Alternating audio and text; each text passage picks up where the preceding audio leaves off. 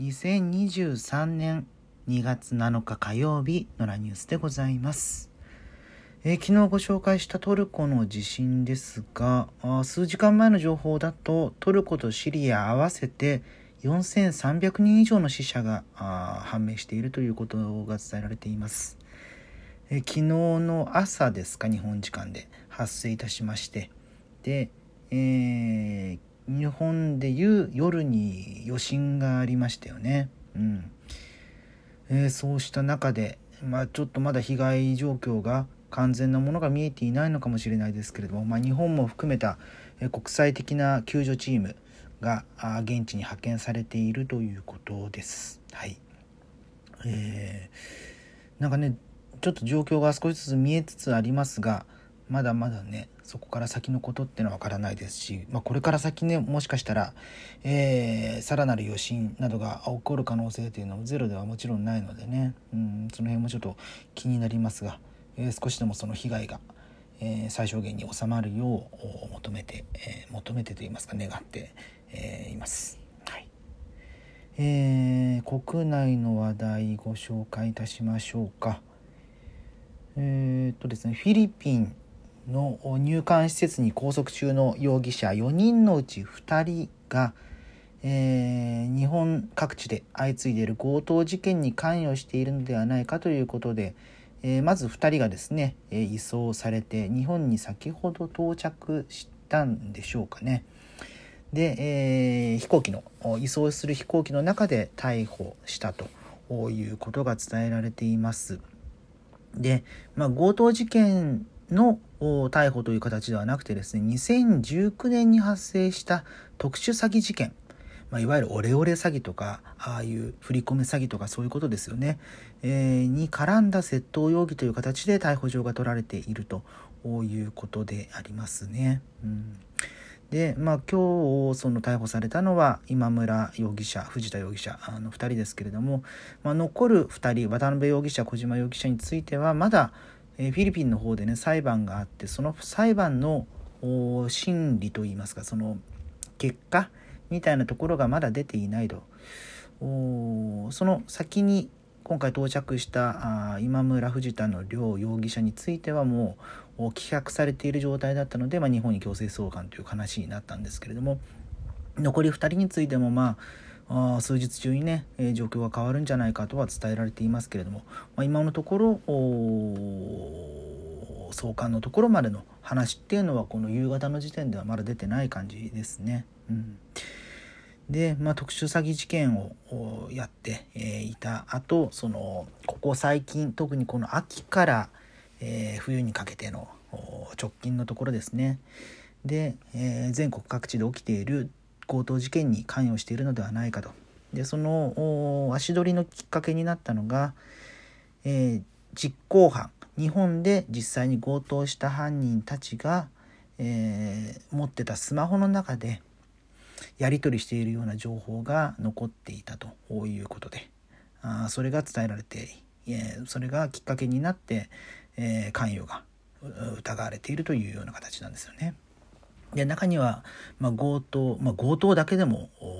とても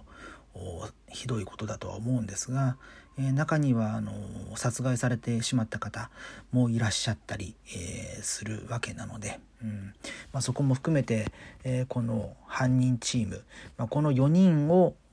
まあ、通称といいますか自称ですねルフィというふうに、え言われているんですけれども、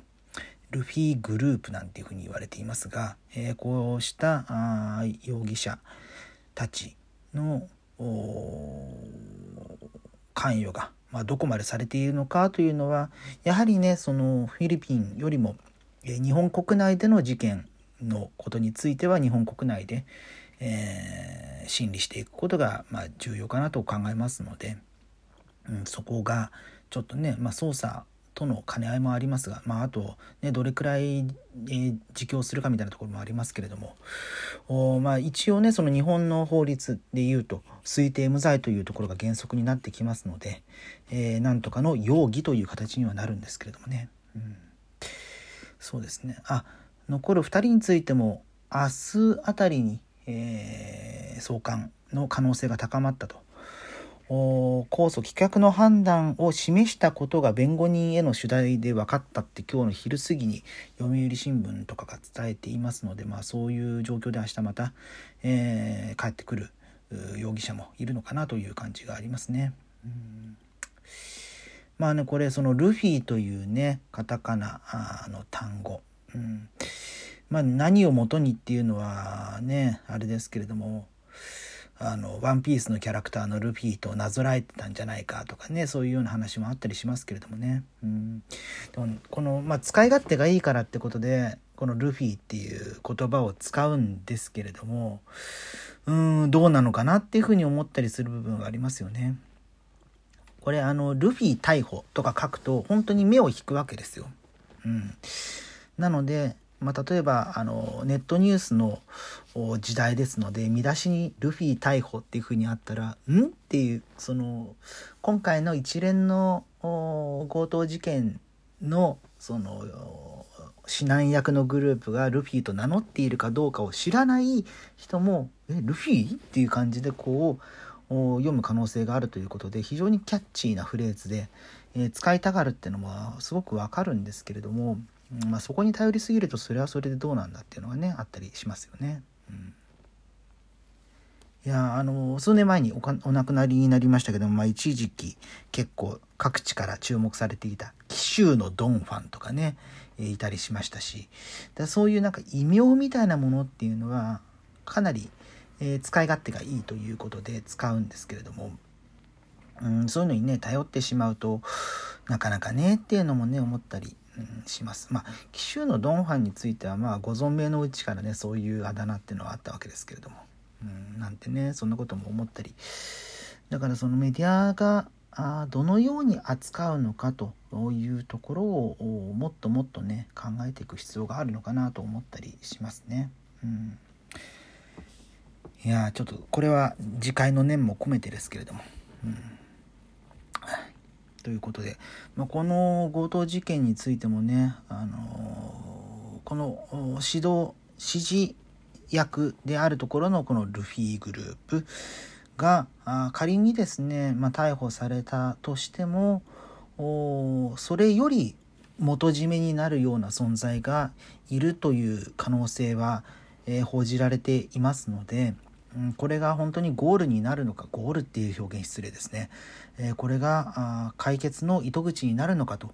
いうことについてはまだまだちょっと先が見えない状況ではありますが、えー、どうにかですねなっていったらいいなというふうに思ったりしております。はいえー、続いてちょっと個人的な話もたまにはしましょうか。はい。あの最近ね、まあ、インターネットツイッターとか見てるといわゆる迷惑行為客テロとかバカッタとかあ言ったりしますしあの私もあのこの間、えー、原稿そういうのを書いたんですけれどもそういうのをねやってるとあの回転寿司に行きたくなりまして、はい。えー、近所のくら寿司に行きましてちょっとね引っ越しあの夏に引っ越したんですけどそれ以前はくら寿司よりもスシローが近かったんでスシローたまに行ってたんですけどあの引っ越してからくら寿司が近くて。まあ徒歩10分ちょっとかな？くらいの県内にあるわけですけど、うん、なんで一人で行って、はい。えー、ビール飲んだりしましたけれどもね、うん、いやあの美味しいですねっていう。いや回転寿司ってあの皆さんあのどういつ頃から食べました？いやちょうどね今日かな昨日かなくらいえツイッターで結構話題になっている投稿がありまして、えー、ちょっと前まではあの店のあのじゃあこじんまりとした店が駅前とかにあってそこで職人さんが、えー、そのレーンの真ん中で握っててみたいな感じのが回転寿司の一般的なお店だったけれども、まあ、いつ頃からかその、えー、厨房みたいなところで作って、えー、まあ、シャリ玉をね寿司ロボットのシャリ玉がこうポンって出てきてそれをまあ握って、えー、回転だけじゃなくてこの注文レーン速達レーンでシューって届くようになるような形っていうのが、えー、できたねみたいな話をね見ていましたけれども。結構ねツイッターで話題になっているんですけれども。いや自分も一番最初いくつくらいだろうな。でもすごく幼い時でしたね。23歳くらいには初めて行ってたんじゃないでしょうか。うん。あの西荻窪とかね吉祥寺とかね荻窪とかね。あのー、まああれはチェーン店でしたけれども元禄寿司とかかな。うん。まあいろいろなところ行ってみたりはしましたけれどもね、うん、あとねああそう。結構ね西荻でねあったんですよ。あのチェーンじゃない回転寿司。ちょっと駅からね45分離れたとこだったんですけどそこねたまに行ってました。とかねいうことも思い出したりしますけれども。確かにねうん。この今の携帯のお店っていうのはでも10年くらいなのかな？うん。まあ昨日行ったところももともとファミレスがあったところの跡地に、えー、くら寿司が建ってたんですけども。確かにね一皿100円っていうのもかなり最初は衝撃的でしたしあとなんでサビが入ってないんだっていうね。わさび入ってないもんなんか寿司じゃねえっていうようなあの環境で育てられたので。ええあのサビ抜きなんて、えー、ダメだと。でカレーは中辛だと。そういう英才教育のもと育った。じゃあそういう人を否定するわけじゃないですよ。でも自分としては、うん、わざわざそのわさび入れるよりは入っててほしいなとは思うんですけどね、うん、昨日もそのわさびのパックをね2袋わざわざ開けてつけたりしたんでちょっと覚醒の感を覚えましたけれどもねうんまあ、思い出話も交えつつの今日の「野良ニュース」でした。それではまた次回です。